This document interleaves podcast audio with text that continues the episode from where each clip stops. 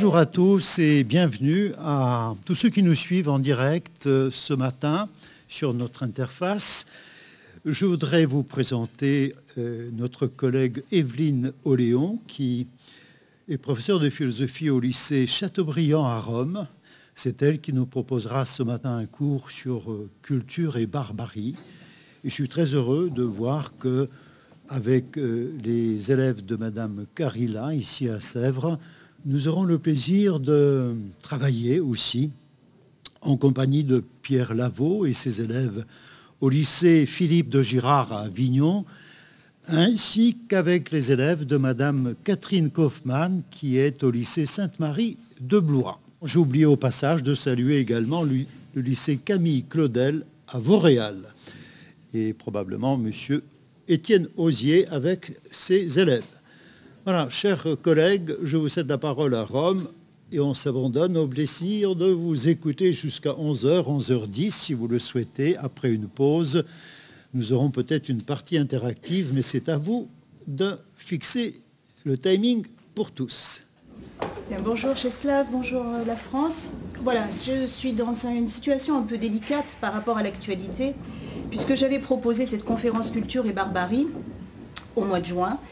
Euh, pour l'essentiel, j'avais terminé de travailler cette conférence les premières semaines de novembre et j'ai choisi, après le 13 novembre, de ne rien modifier, ou quasiment rien, juste quelques éléments qui sont venus ici de la réflexion avec les classes.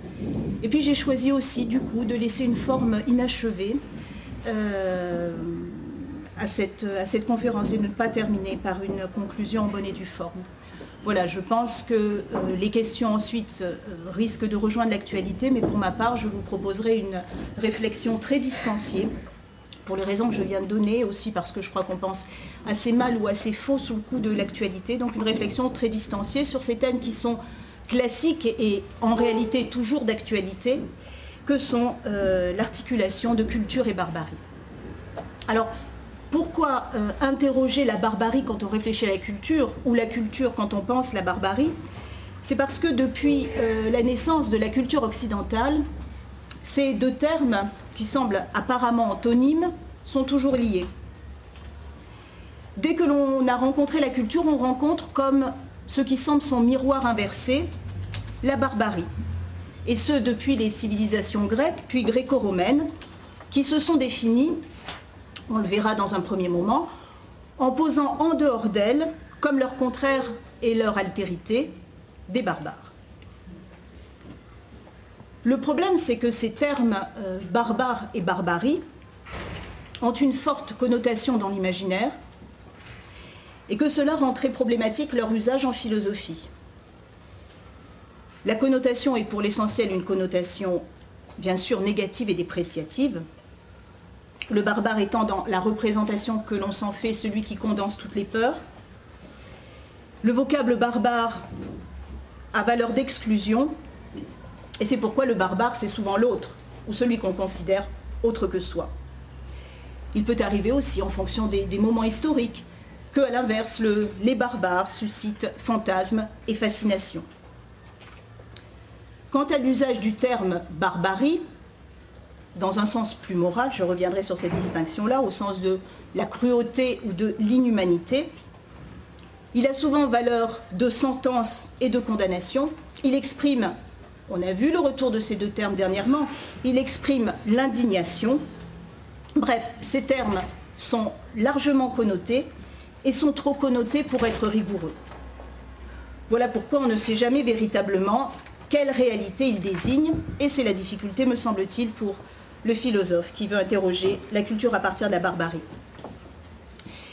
Il va donc falloir, et ce sera la tâche que je me donne, par une approche euh, historique et critique, examiner le vocable barbarie, suivre son évolution, voir les glissements de sens qui s'opèrent dans l'histoire, bref, voir en ce mot, que je ne désignerai pas comme un concept, ce qui est évolutif et ce qui reste par contre immuable, et je m'attacherai à montrer avec vous que c'est un terme dont l'équivocité est récurrente. C'est sans doute d'ailleurs parce que barbare et barbarie naissent d'un geste de séparation et d'exclusion, la mise en place d'une frontière, que dès l'Antiquité, leur connotation l'emporte sur leur signification. Et c'est sans doute pourquoi il est difficile de leur donner un contenu clairement et rigoureusement identifiable. Alors il me semble nécessaire dans cette introduction et avant d'entamer la réflexion de s'accorder sur un sens minimal et pour le terme de culture et pour celui de barbarie. D'une façon très classique, dans le champ de la philosophie, le mot culture peut désigner essentiellement deux réalités différentes.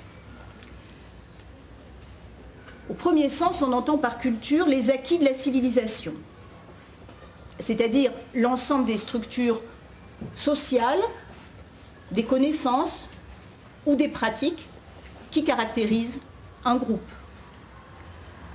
En ce sens-là, bien sûr, la culture, dans son sens sociologique et ethnologique, se distingue de la nature. Je vous rappelle la définition classique que donne Lévi-Strauss. Vous l'avez dans le dossier pédagogique dans les entretiens avec euh, Georges Charbonnier. La nature, c'est tout ce qui est en nous par l'hérédité biologique, pour la nature. La culture, c'est l'ensemble des croyances, des institutions telles que l'art, le droit, la religion, les techniques de la vie matérielle, en un mot, toutes les habitudes ou aptitudes apprises par l'homme en tant que membre d'une société. Alors, culture ici, donc, devrait s'entendre au pluriel. On parlera des cultures, comme on parlera des civilisations. Et comme on le verra, c'est quand on nie cette diversité culturelle que euh, l'on a tendance à euh, se créer une représentation du barbare. J'emploierai en ce qui me concerne plutôt, pour qu'il n'y ait pas de confusion, le terme de civilisation en ce sens-là que le terme de culture. Le deuxième sens pour le terme culture renvoie à la formation que reçoit l'esprit par l'éducation. Au sens où vous êtes à l'école d'abord pour vous cultiver. On parle d'un esprit cultivé on parle d'un esprit inculte. Alors on trouve une première occurrence de ce terme euh, culture au sens euh, d'éducation avec Cicéron dans les Tusculanes, quand euh, Cicéron fait une analogie d'ailleurs entre l'agriculture d'un champ et la culture de l'esprit.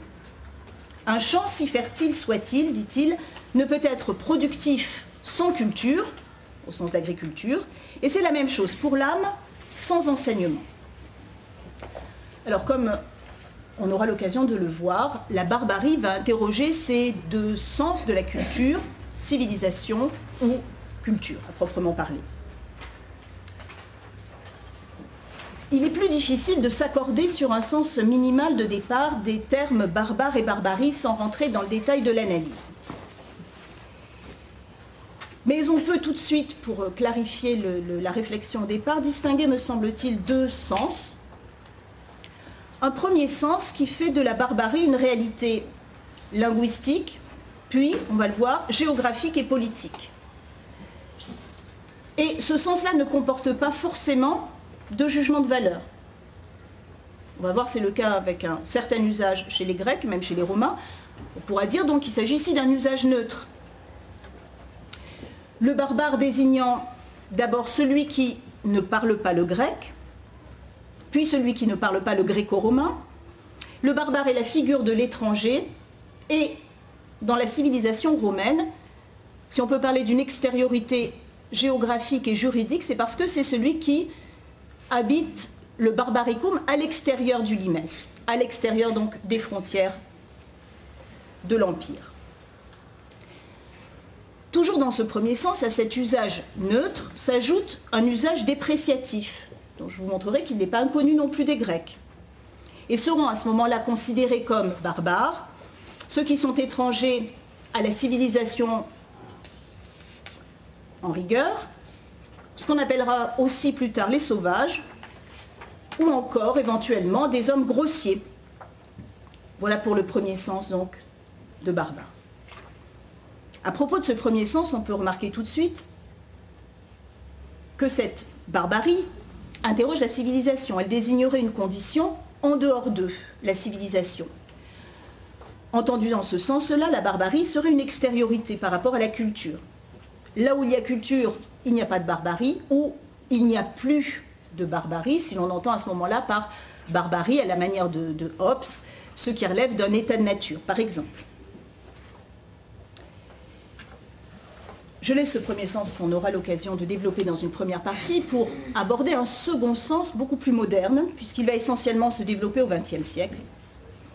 Un sens moral cette fois, qui voit dans la barbarie l'inhumanité du comportement humain, et c'est sa contradiction bien sûr, cette inhumanité consistant à bafouer l'humanité en l'homme, consistant à détruire la valeur de l'homme en sa vie ou en sa dignité. Alors il y a ici un changement de sens considérable, parce que la barbarie n'est plus ce qui relève de l'autre. Le barbare, ce n'est pas seulement l'autre. Au sens moral, la barbarie est logée, bien sûr, en chacun de nous à titre de possibilité. Et cette barbarie-là interroge, me semble-t-il, la culture essentiellement pour deux raisons. Première raison, parce que la barbarie ne peut pas être réductible au sens moral à un simple manque de culture.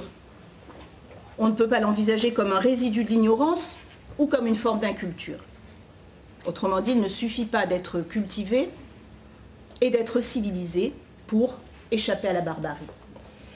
Cette intuition qui sera développée au XXe siècle, on la trouve, on la rencontre dans la pensée de Kant, dans l'idée d'une histoire universelle, à la proposition 7, euh, dans des échos qui font penser, qui sont des échos rousseauistes, où Kant dit nous sommes hautement civilisés par l'art et par la science, nous sommes hautement, excusez-moi, cultivés par l'art et par la science, nous sommes civilisés au point d'en être accablés pour ce qui est de la politesse et des bienséances sociales de tous ordres, mais de là à nous tenir pour moraliser, il s'en faut encore de beaucoup. Et puis, dans un deuxième sens, encore plus inquiétant, on voit que les civilisations, à travers les conquêtes, à travers l'exploitation des hommes et de la nature, ont souvent été le terreau des actes barbares ou le terreau de la barbarie au sens moral. Que bien évidemment, on ne peut plus désigner d'une façon réconfortante la barbarie comme un extérieur de la culture. Les civilisations ont aussi barbarisé leur sujet. Alors si finalement la barbarie intéresse la culture, c'est que justement la barbarie n'est pas seulement l'antonyme de cette culture. J'essaierai de montrer au cours de cette leçon comment la barbarie représente une possibilité, voire aussi une tentation même de la culture. Et il faudra alors se demander si la culture d'esprit, celle dont nous parle Cicéron, celle qui pour Montaigne à la Renaissance caractérise un homme mêlé, si cette culture de l'esprit peut être malgré tout, et à quelles conditions, un rempart contre la barbarie. La culture peut-elle donner des armes, entendons bien sûr des armes symboliques, de résistance face à la barbarie Voilà, je terminerai cette leçon par cette question. Alors dans un premier temps, première partie que j'appellerai le barbare c'est l'autre, euh, je voudrais justement traiter de cette représentation des barbares, et il va s'agir plus d'une représentation des barbares que de barbarie. Représentation des barbares, puisque l'hypothèse de cette partie sera de montrer que les barbares n'existent pas, si ce n'est dans la représentation, bien évidemment, que l'on s'en fait. Et il s'agira davantage de barbares dont l'existence sera du coup relativisée que de barbarie. Sur ce premier point, dans ce premier point, je me focaliserai essentiellement sur l'Antiquité, depuis la naissance du vocable barbare dans l'Iliade, jusqu'à la fin de l'Empire romain et ce que l'on appelle les invasions barbares. Je reviendrai sur cette appellation. Je montrerai dans ce premier moment comment, lorsque euh, le barbare apparaît dans l'histoire de la pensée occidentale, il apparaît comme la figure de l'altérité comme la figure de l'autre, et donc comme celui qui est posé comme extérieur à la culture de référence. Le barbare, nous allons le voir, sert alors de repoussoir, et sa représentation n'est donc d'un acte de partage, un acte de délimitation, de l'instauration d'une frontière, frontière entre nous et les autres, frontière qui naît avec les Grecs et que l'on retrouvera dans toute l'histoire de la pensée occidentale, puisque au partage, à la distinction, à la division entre les Hélènes et les barbares, se succédera la séparation entre l'Occident et l'Orient, puis entre les civilisés et les sauvages, et jusqu'au colonialisme entre les Européens et les indigènes. Alors c'est avec Homère dans l'Iliade, au chant 2, vers 867, que l'on rencontre pour la première fois le vocable barbare. Avec l'utilisation d'un terme, barbarophonon, que l'on traduit parfois en français le barbarophone. Je m'arrête rapidement sur le contexte de l'Iliade à ce moment-là. Homère passe en revue, est en train de passer en revue les troupes des Troyens qui s'opposent aux Hélènes et les troupes de provenance diverses ont toutes des caractéristiques particulières. Les pélages, par exemple, on dit que ce sont les peuples, le peuple aux bonnes lances. Les péonines, ce sont les troupes aux arcs courbés. Et puis finalement, on arrive aux cariens, les cariens qui euh, désignent un peuple euh, d'Asie mineure. Et les cariens, on dit qu'ils sont barbarophonones.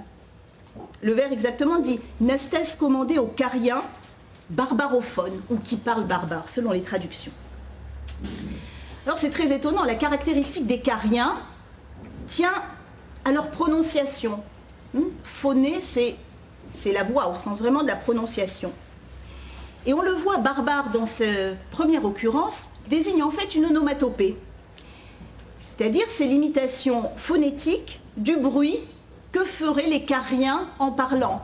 Brun, barbare, des sons gutturaux, des sons rocailleux. Alors on voit que euh, quand cette racine est utilisée pour la première fois, barbare, elle ne désigne pas encore, il va falloir attendre le 5e siècle, l'opposition qu'on retrouvera ensuite entre d'un côté les Grecs et les non-Grecs. D'ailleurs, Homère ne dispose ni de termes génériques pour désigner les non-grecs, ni, et les devons de père, et c'est intéressant, ni de termes génériques non plus pour désigner les Grecs. À ce moment-là, les Hélènes ne désignent qu'une ethnie particulière.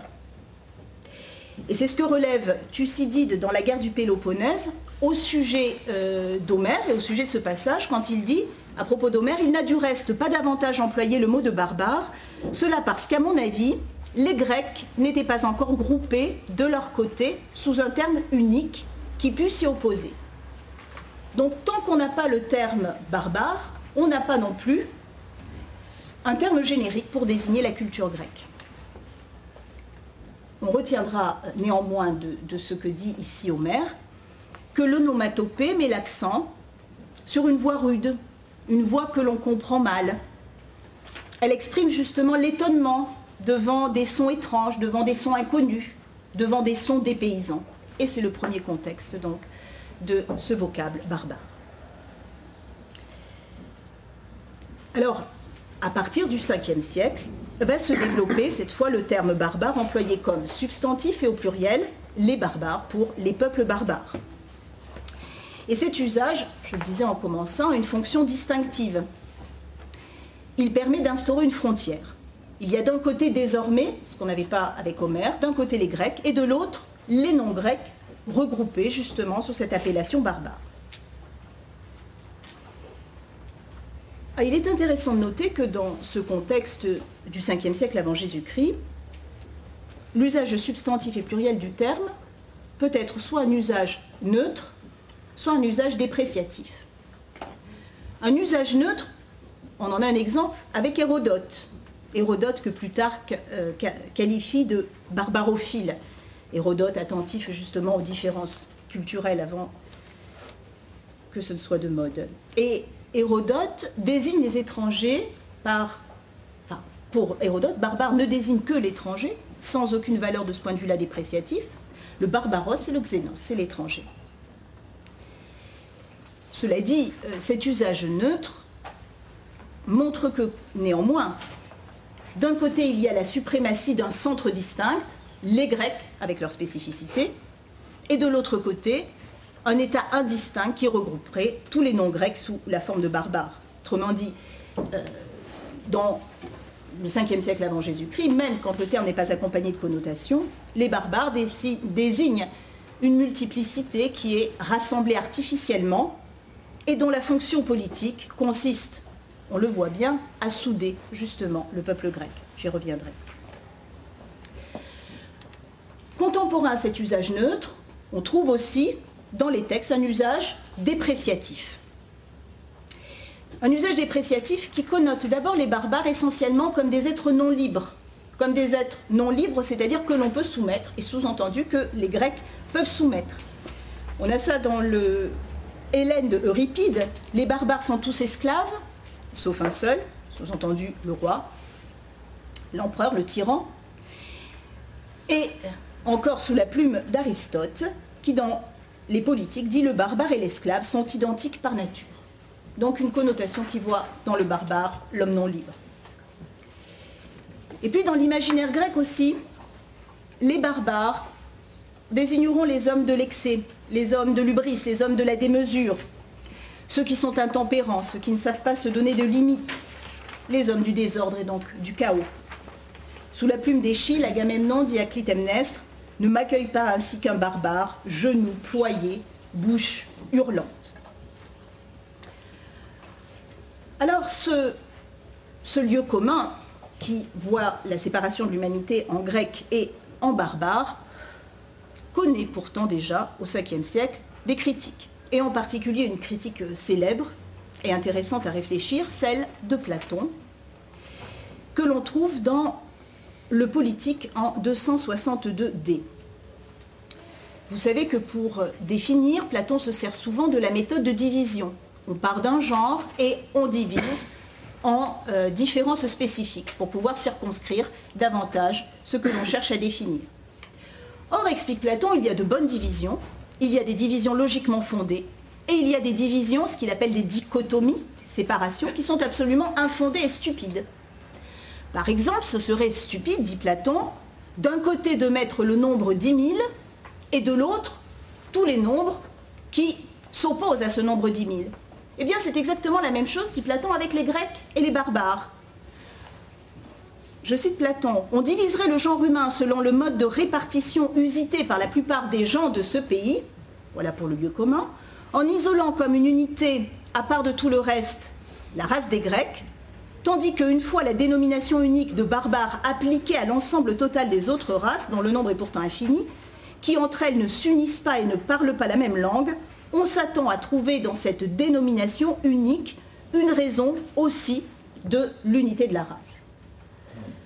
Donc division tout à fait logiquement absolument infondée et qui s'oppose aux bonnes divisions, nous explique Platon, où l'on distingue bonne dichotomie, où l'on met d'un côté les hommes et les femmes, euh, ou de l'autre côté, où on met d'un côté les nombres pairs, de l'autre côté les nombres impairs. Cette division-là, logiquement, est infondée.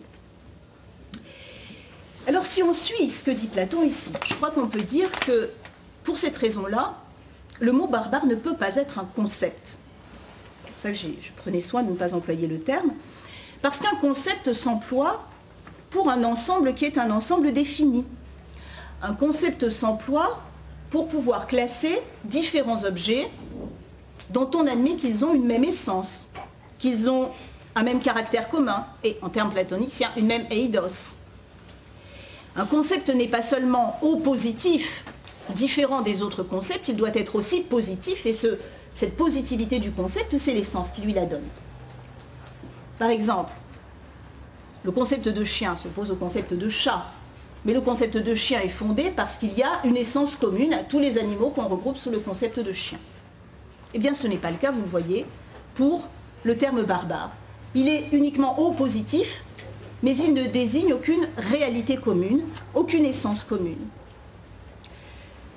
Alors, je, suivrai ici l'analyse euh, qu'a fait euh, Roger Paul Droit dans son ouvrage très, très complet sur la généalogie des barbares, pour dire que pour cette raison-là, barbare n'est pas un concept, mais un opérateur.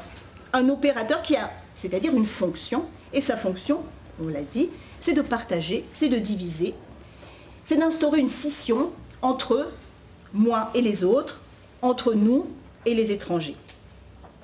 Cette division donc introduit un dehors, et ce dehors est très utile pour la culture, en l'occurrence pour la culture grecque, parce que ce dehors va permettre à la culture de se donner une identité. Je reviendrai sur ce point un peu plus tard. Laissons les Grecs pour envisager les Romains. Le barbaros devient le barbarous en latin. Et le centre de référence change.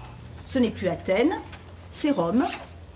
Mais même dans ce contexte nouveau, les barbares continuent à désigner une extériorité.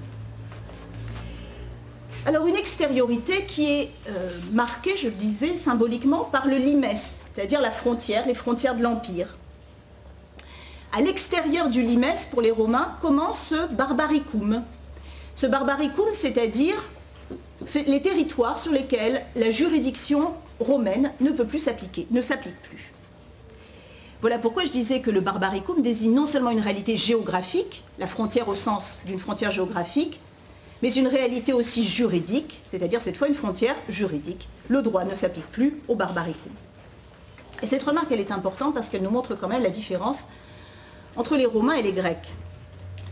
Avec l'extension de l'Empire, et l'Empire romain s'étend, les anciens barbares vont être romanisés et les anciens barbares sont destinés à disparaître. Vous le savez, la citoyenneté romaine était d'abord réservée aux membres de la République à Rome, puis elle est étendue au Latium, puis, avec l'édit de Caracalla en 2012, elle va s'étendre à la totalité des habitants de l'Empire. Autrement dit, on peut être romain, que l'on soit égyptien ou breton, que l'on parle le gaulois ou que l'on parle le grec. Donc l'extension de l'Empire romain, c'est en droit, si ce n'est en fait, la disparition des barbares les barbares sont voués à disparaître dans la mesure où ils sont progressivement assimilés à une structure juridique et politique. Dans ce contexte-là, on rencontre, et cette fois non plus pour des raisons logiques comme avec Platon, mais pour des raisons éthiques, on rencontre les premières critiques fondamentales de la division entre romains cette fois et, euh, et barbares. Et je voudrais ici mentionner deux de ces critiques celle de Cicéron et celle de Saint Paul. Je dis bien cette fois pour des raisons qui ne sont plus logiques, mais pour des raisons qui sont des raisons éthiques. Ce que Cicéron va opposer à la division entre les Romains et euh, l'Empire romain et les barbares, c'est la société universelle du genre humain. Cicéron, c'est-à-dire l'unité et l'universalité de la condition humaine. Je cite Cicéron dans Des biens et des mots. Par cela, par cela même qu'il est un homme, un homme ne doit pas être étranger pour un homme. Saint Paul, épître aux Colossiens. Le passage est connu. Il n'est plus question de grec ou de juif, de circoncision ou d'incirconcision, de barbares, de scythes, d'esclaves, d'hommes libres. Il n'y a que le Christ qui est en tout qui est tout étant et en tout. Autrement dit, aux yeux de Saint Paul, l'universel christique met fin à toute opposition catégorielle et, entre autres, à l'opposition entre les Romains et les barbares.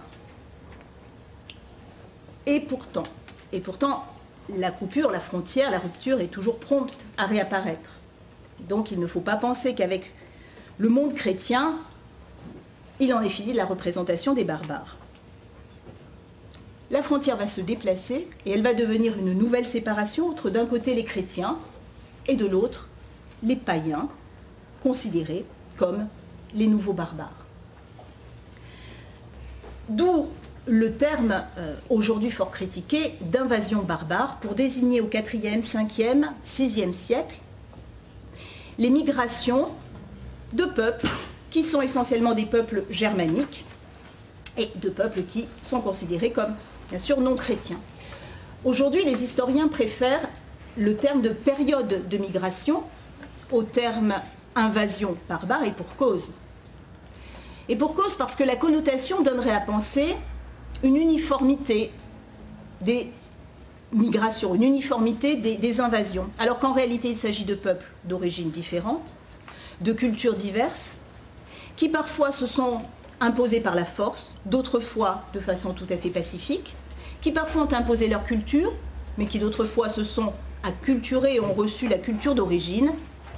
Bref, dans la rigueur des termes, cela n'a pas beaucoup de sens de parler d'invasion barbare. Mais à ce moment-là, une connotation apparaît qui n'est sans doute pas du tout présente avec les Grecs. Avec les Grecs, euh, la figure du barbare, c'est le Perse, et le Perse, c'est l'homme de la jouissance. Ici, la figure du barbare, considéré comme non chrétien, c'est la figure de la violence. Et nous, on commence à voir donc arriver le sens moral du terme, figure de la violence qui est dans l'imaginaire euh, occidental symbolisée par les uns, apparaît la figure, Attila, apparaît la figure du barbare destructeur. À la fin du 8e siècle, les peuples d'Europe occidentale sont convertis au christianisme, mais le terme barbare ne disparaît pas pour autant. Il va commencer au Moyen Âge, il va désigner encore les peuples scandinaves, qui restent païens jusqu'à l'an 1000, les vikings par exemple. Et puis, au XIe siècle, quand vont commencer les croisades, on retrouvera l'appellation barbare, vous vous en doutez, pour désigner les musulmans. Alors, si je fais le bilan de cette euh, rapide analyse historique, on voit donc que, premier point, la représentation des barbares, je vous le disais, sert de repoussoir. Le barbare, c'est l'autre. C'est d'abord donc le nom grec, puis le nom romain, avant de devenir le païen. Le barbare sert de repoussoir, mais en même temps, il sert de principe d'identification. Le barbare, c'est l'autre et qui, se faisant, bien évidemment, nous donne une identité. C'est pourquoi on voit réapparaître des barbares dans l'histoire toutes les fois qu'une culture ou qu'un peuple a besoin, pour affirmer son identité, de le faire par opposition et par différenciation. Et le barbare devient, en ce sens, très commode. Je n'aurai pas le temps de venir sur la poésie de Constantin Cavafi, En attendant les barbares. Elle est très connue, vous connaissez le contexte, ça se situe, on ne sait pas bien, dans une cité grecque où euh, les hommes ont peur de l'arrivée des barbares. Et puis, le poème se termine, on a peur cette fois que les barbares, finalement, n'arrivent plus. Et pourquoi ce, trouble, cette subite inquiétude? Comme les visages sont graves. Pourquoi place Russes si vite désertés pourquoi chacun repartit chez lui le visage soucieux? Parce que la nuit est tombée et que les barbares ne sont pas venus. Et certains qui arrivent des frontières disent qu'il n'y a plus de barbares. Mais alors, qu'allons-nous devenir sans les barbares? Ces gens étaient en somme une solution. Enfin, il y a un troisième point qui permet de comprendre pourquoi parfois les barbares sont une solution c'est que la figure du barbare est une figure commode pour se décharger de la part de négatif que l'on porte en soi. Le barbare devient celui que l'on ne veut pas être, ou celui dont on affirme que l'on n'est pas. On l'a vu avec les Grecs, le barbare c'est l'homme qui bafouille, c'est l'homme de la soumission, c'est l'homme de l'intempérance ou du chaos. Et les Grecs parlent bien, ils raisonnent d'autant mieux ils sont d'autant plus libres et raisonnables qu'ils peuvent justement se représenter un dehors, c'est-à-dire des barbares qui n'ont rien de tous ces qualificatifs. Alors, ce que l'on voit ici, ce que montre l'analyse, c'est que le barbare existe donc comme représentation. Mais que du coup, si le barbare existe comme représentation, le point de vue devient facilement à relativiser. On est toujours le barbare de quelqu'un.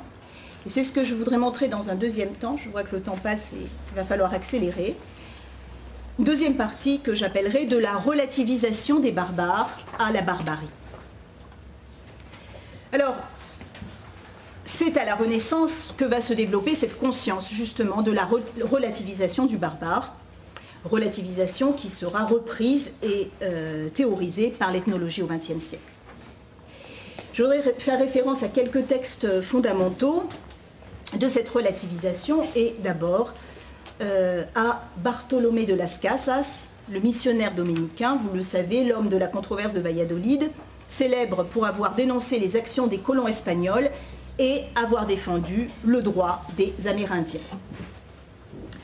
On appellera un homme barbare, dit Las Casas, par comparaison avec un autre, parce qu'il est étrange dans ses manières de parler, et qu'il prononce mal la langue de l'autre. Mais de ce point de vue, il n'est pas d'homme ou de race qui ne soit barbare par rapport à un autre homme ou à une autre race. Ainsi, de même que nous considérons les gens des Indes barbares, ils nous jugent pareillement parce qu'ils ne nous comprennent pas.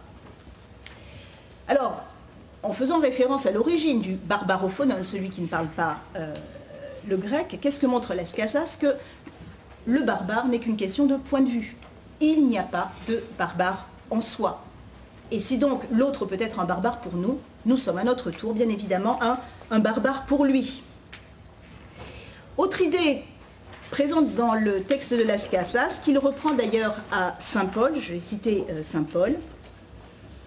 Le barbare, c'est celui que l'on ne comprend pas. Donc il n'y a de barbare pour nous essentiellement que du point de vue de notre non-compréhension. Saint Paul disait dans l'Épître aux Corinthiens, quelque nombreuses que puissent être dans le monde les diverses langues, il n'en est aucune qui ne soit une langue. Si donc je ne connais pas le sens de la langue, je serai un barbare pour celui qui parle, et celui qui parle sera un barbare pour moi. Donc les langues sont diverses, il n'y a pas de langue qui soit la langue, et cette diversité, bien sûr, c'est la reconnaissance de cette pluralité, c'est la négation de l'idée de barbare. Mais ce qu'ajoute le texte de Saint Paul aussi, c'est que si nous n'étions pas ignorants de la langue de l'autre, nous ne verrions pas, ou plutôt nous n'entendrions pas de barbare. Et c'est cette idée, j'accélère, que va développer la Renaissance, à savoir en particulier Montaigne. La barbarie relève d'une projection sur le réel de notre faiblesse, de nos incompréhensions, de notre manque de connaissances, projection dont on peut se soigner justement par la culture. Alors c'est ce que dit le célèbre passage des cannibales que vous avez travaillé en première. Je, réduis le texte de Montaigne. Or je trouve, pour revenir à mon propos, qu'il n'y a rien de barbare et de sauvage en cette nation, à ce qu'on m'en a rapporté, sinon que chacun appelle barbarie ce qui n'est pas de son usage. Et le passage est très connu. Chacun appelle barbarie ce qui n'est pas de son usage. Et Montaigne ajoute, comme de vrai, nous n'avons d'autre mire de la vérité et de la raison que l'exemple et les idées des opinions et usances du pays où nous sommes, là est toujours la parfaite religion, la parfaite police, parfait et accompli usage de toutes choses. Alors, qu'est-ce que dit Montaigne par là? C'est que la représentation des barbares, cette barbarie relative justement, n'exprime que la projection sur le réel de notre étroitesse d'esprit. Finalement, la barbarie qualifie moins celui qu'on affuble du terme que celui qui utilise le vocable. Et là, il y a un changement considérable. Et barbare, celui qui parle de barbarie. Elle désigne finalement celui qui est incapable de sortir de son point de vue, de sortir de ses habitudes, qui n'a d'autre mire de la vérité que les coutumes dans lesquelles il vit. Celui qui est incapable de supporter le sentiment d'étrangeté, de dépaysement, celui qui croit, j'emprunte l'expression à Rousseau, mais ça va tout à fait dans le même sens, celui qui croit que l'humanité s'arrête aux confins du village. Celui qui est incapable, c'est ce que dira Rousseau, de porter sa vue loin. Rousseau disait quand on veut connaître l'homme, il faut savoir porter sa vue loin. Alors avec Montaigne, si l'on veut se débarrasser de cette représentation des barbares, il faut se cultiver, élargir sa pensée, voyager, mais le vrai voyage, qui peut être un voyage euh, spirituel, il y a des gens qui voyagent sans supporter le sentiment du dépaysement, bref, ce qui permet de se débarrasser de la représentation des barbares, c'est ce que Montaigne appelle un homme, un homme mêlé. Je J'aurais souhaité reprendre euh, à cet égard le parallèle avec l'ethnologie et euh, Lévi-Strauss. Le temps passe, on a commencé en retard. Je vous laisserai euh, trouver le, texte de Lévi-Strauss et, et, le lire sur à la fois cette relativisation de la barbarie et en même temps sur une définition possible d'un autre type de barbarie, l'exclusion des hommes de l'humanité. Alors, Montaigne, et je crois, comme Lévi-Strauss, on a souvent fait la, critique à Lévi-Strauss d'un relativisme culturel, mais Montaigne, en tous les cas, certes, relativise les barbares, mais il ne relativise pas du tout la barbarie, puisqu'elle reste au sens moral dans son texte une référence. Et au même moment, il montre que la représentation des barbares est relative, au même moment il définit la barbarie. Vous trouverez ce deuxième passage dans le texte des cannibales. Nous les pouvons donc bien appeler barbares, eu égard aux règles de la raison, mais non pas eu égard à nous qui les surpassons en toutes sortes de barbarie. La barbarie existe bien, elle désigne l'activité, elle désigne euh, l'inhumanité du comportement des Occidentaux, comme elle désigne avec Las Casas l'inhumanité des conquistadors. Et donc au même moment où on relativise la représentation des barbares, on affirme en même temps une définition forte de la barbarie au sens de la barbarie morale. La barbarie morale commence justement dès lors que l'on croit qu'il existe des barbares, dès lors que l'on exclut des hommes de l'humanité.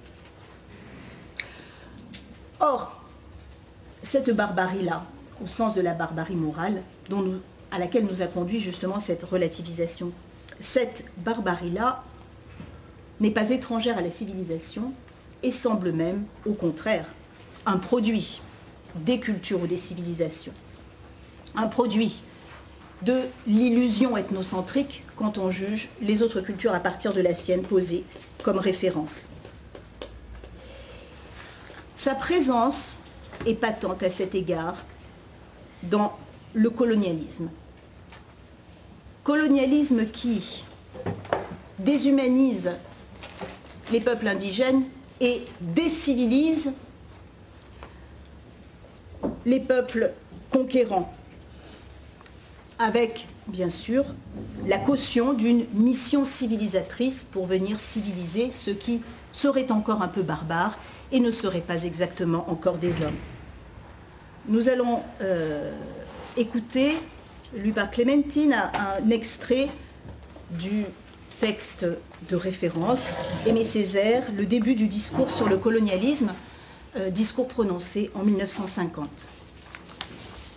Il faudrait d'abord étudier comment la colonisation travaille à déciviliser le colonisateur, à l'abrutir au sens propre du mot, à le dégrader, à le réveiller aux instincts infouis, à la convoitise, à la violence, à la haine raciale, au relativisme moral, et montrer que, chaque fois qu'il y a eu au Vietnam une tête coupée à un crevé et qu'en France on upset, une fillette violée et qu'en France on upset, un malgage supplicié et qu'en France on upset, il y a un acquis de la civilisation qui pèse de son poids mort, une régression universelle qui s'opère, une gangrène qui s'installe, un foyer d'infection qui s'étend, et qu'au bout de tous ces traités violés, de tous ces mensonges propagés, de toutes ces expéditions punitives tolérées, de tous ces prisonniers ficelés et interrogés, de tous ces patriotes torturés, au bout de cet orgueil racial encouragé, de cette lactance étalée, il y a le poison instillé dans les veines de l'Europe, et le progrès, lent mais sûr, de l'ensauvagement du continent. Alors, la barbarie n'est plus pensable comme l'état zéro de la civilisation, et bien plus inquiétante, elle en représente au contraire le développement et le progrès. La civilisation, loin de servir de rempart à la barbarie, barbarise, en sauvage, décivilise, dit euh, Aimé Césaire. Et c'est l'optimisme des Lumières qui est complètement ici remis en cause par le XXe siècle. Je vais juste citer Condorcet. Condorcet, à la veille de la Révolution, disait en 1787 Plus la civilisation s'étendra sur la terre, plus on verra disparaître les guerres et les conquêtes, comme l'esclavage et la misère. La phrase de Condorcet euh, n'est plus soutenable au XXe siècle. Je voudrais juste lui opposer deux citations très connues, l'une qui date du XIXe, l'autre qui est vraiment ancrée dans son XXe. Deux citations qui mettent en évidence la parenté entre la civilisation et la barbarie. Première citation, elle est de Nietzsche, dans La volonté de puissance, où Nietzsche dit, au XIXe siècle, Un siècle de barbarie commence et la science sera à son service. Écrit euh, au XIXe siècle, la phrase est, fait froid dans le dos quand on pense à l'utilisation des expériences médicales dans les camps de la mort et bien sûr à Hiroshima et à Nagasaki. Deuxième citation très connue, Walter Benjamin, dans les thèses sur la philosophie de l'histoire, qui écrit en 1940 Il n'est aucun document de civilisation qui ne soit aussi document de barbarie. aucun document de civilisation qui ne soit aussi document de barbarie. Et euh, Benjamin s'explique, les biens de la culture, les œuvres de la civilisation, et il pense en particulier aux grandes constructions architecturales, ne sont pas le fait de la création des seuls artistes, mais sont nés aussi du travail, de la corvée des esclaves. Dès qu'on songe à leur origine, comment ne pas frémir d'effroi, dit Benjamin Ils ne sont pas nés du seul effort des grands génies qui les créèrent, mais en même temps de l'anonyme corvée imposée aux contemporains de ces génies. Les plus grands biens de la civilisation ont aussi supposé des sacrifices barbares. Alors j'en arrive à ce qui va être la troisième partie.